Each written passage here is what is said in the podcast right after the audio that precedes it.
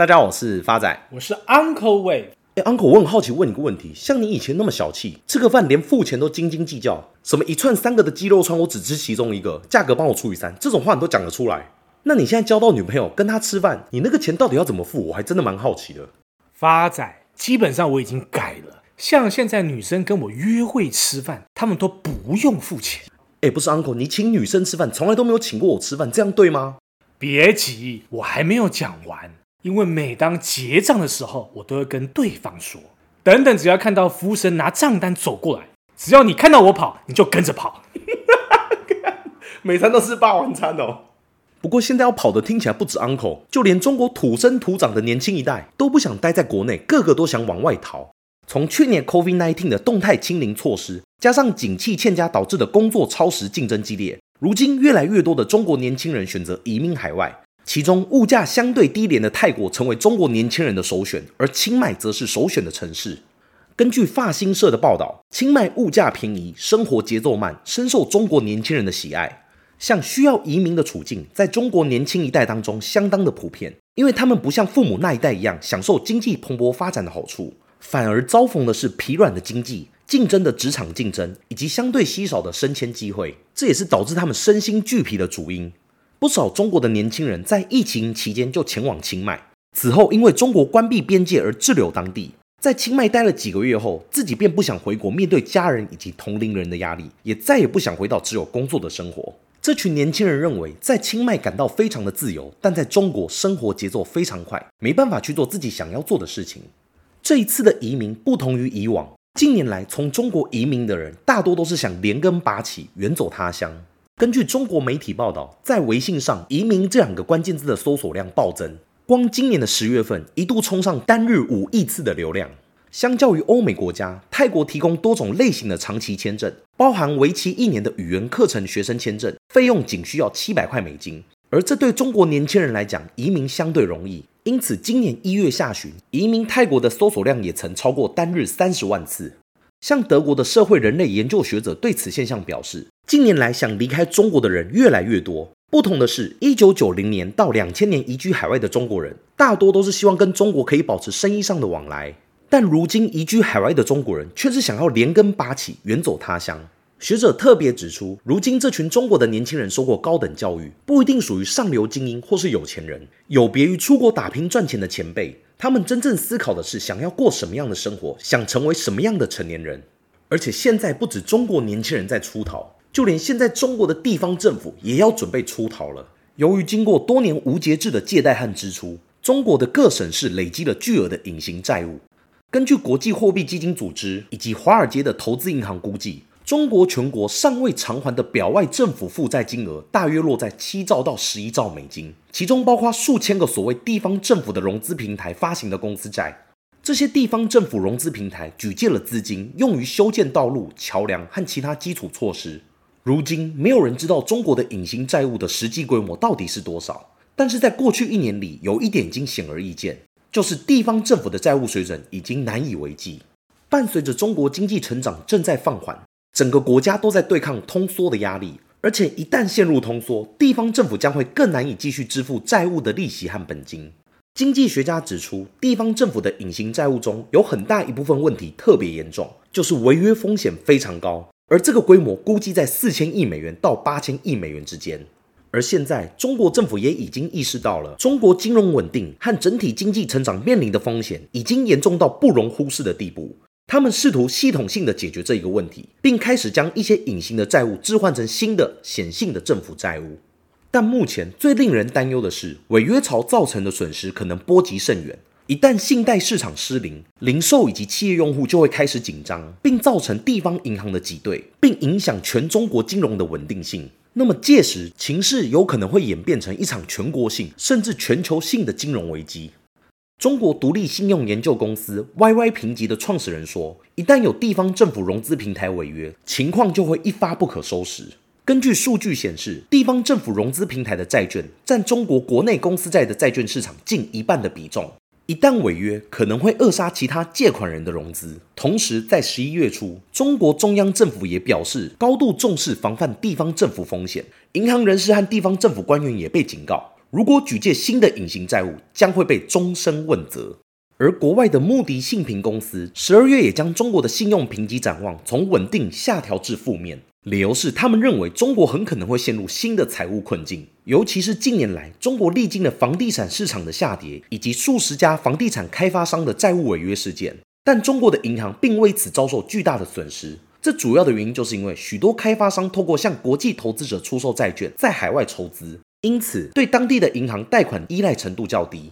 而现在，地方政府的融资平台情况则完全不相同，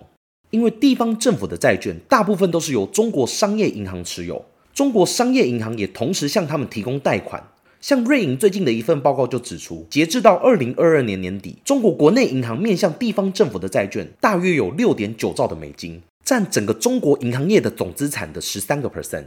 过去十多年来，中国的监管机构一直在试图解决中国的隐形债务风险。距离上一次的债务风险发生在二零一五年到二零一八年期间，中国政府在此期间发行了新的债券，以置换原来的隐形债务。现在的中国也是采取相同的做法。从十月份以来，中国已经有近三十个省市通过发行新的债券，筹措了将近两千亿美元的资金。这波融资主要集中在高杠杆的地区，包含像贵州、云南以及天津。但中国的经济学家却表示，这并不是一个可行之举，而是单纯的再融资计划。债务的置换让地方政府的债务大部分的问题依然遗留在那里。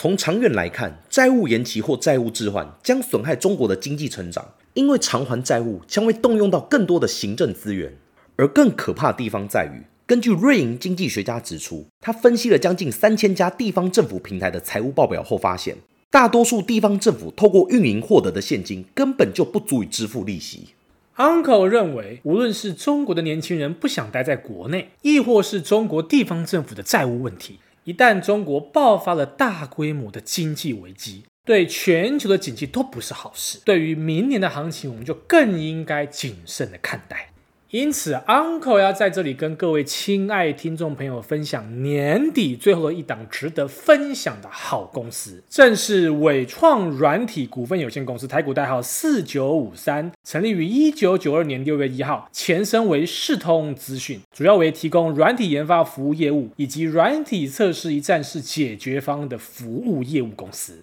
二零二二年，伟创集团借由投资公司股权，加强双方的合作关系。在二零零三年，公司正式更名，成为伟创集团下的旗下软体外包的服务公司。营业项目跟产品结构是百分之百技术服务收入为主。Uncle 看好微软的因素有三：第一个，财务面，微软十一月合并营收高达八点二二亿元，年增十五点五三个 percent，连续创单月的新高。前十一月合并营收高达七十九点九七亿元，年增十点四五个 percent，已经确定超越过去两年。微软表示，营收动能强劲，主要来自于互联网龙头客户的业务发展，再加上智慧汽车大厂加速智能发展。微软也表态，长线持续看好 AI 的发展潜力。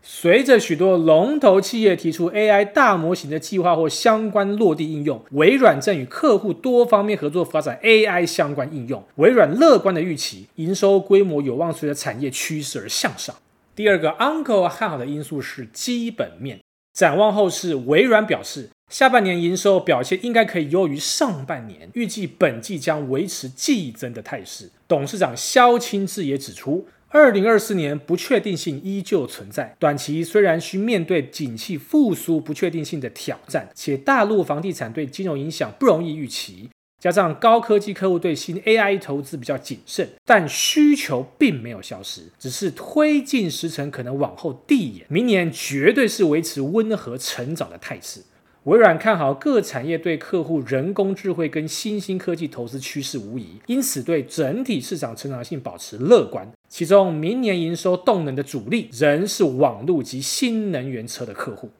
在 AI 领域方面，微软截至今年十一月相关营收比重达一成，客户群包含网络及新能源车产业。由于 AI 相关业务毛利率较高，是微软重点的拓展业务。微软也预期 AI 业务营收比重在二零二四年将持续的攀升。而在毛利率部分，资讯外包产业合理毛利率约落在二十到二十五个 percent，微软高峰毛利率达二十五个 percent。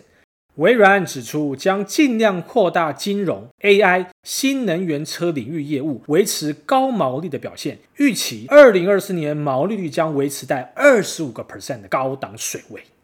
第三个，Uncle 看好的因素是技术面。假如未来微软的股价有回落到一百二十元以下，那么将会是非常甜蜜的买点。未来的反弹目标价有机会落在一百六十一元，预期报酬将近还有三十四个 percent。最后是回复听众朋友的时间，第一位是我们的老朋友 Happily Family 的留言。恭喜 Uncle 遇到对象，新的一年祝 Uncle 开花结果，发展身体健康。最近几集两位一直提及产业及未来的趋势，不知道 Uncle 对于明年的指数或主流产业有没有预测及提点？Uncle 再次感谢老朋友 Happily Family 的长久支持跟留言。指数部分仍旧是以美国跟台湾的大盘为主，至于产业趋势，就容 Uncle 在此卖个关子，我们新的一年会陆陆续续跟大家分析。下一位也是我们的老朋友股市阿祖玛的留言，Uncle 发财，你们好，想请问一下 Uncle 正兴二一零五是否可以买？如果可以，什么价钱适合？另外，大陆市场目前一片看坏，是否就真的没有投资的价值呢？还是可以趁现在逢低布局？祝 Uncle 交往顺利，修成正果。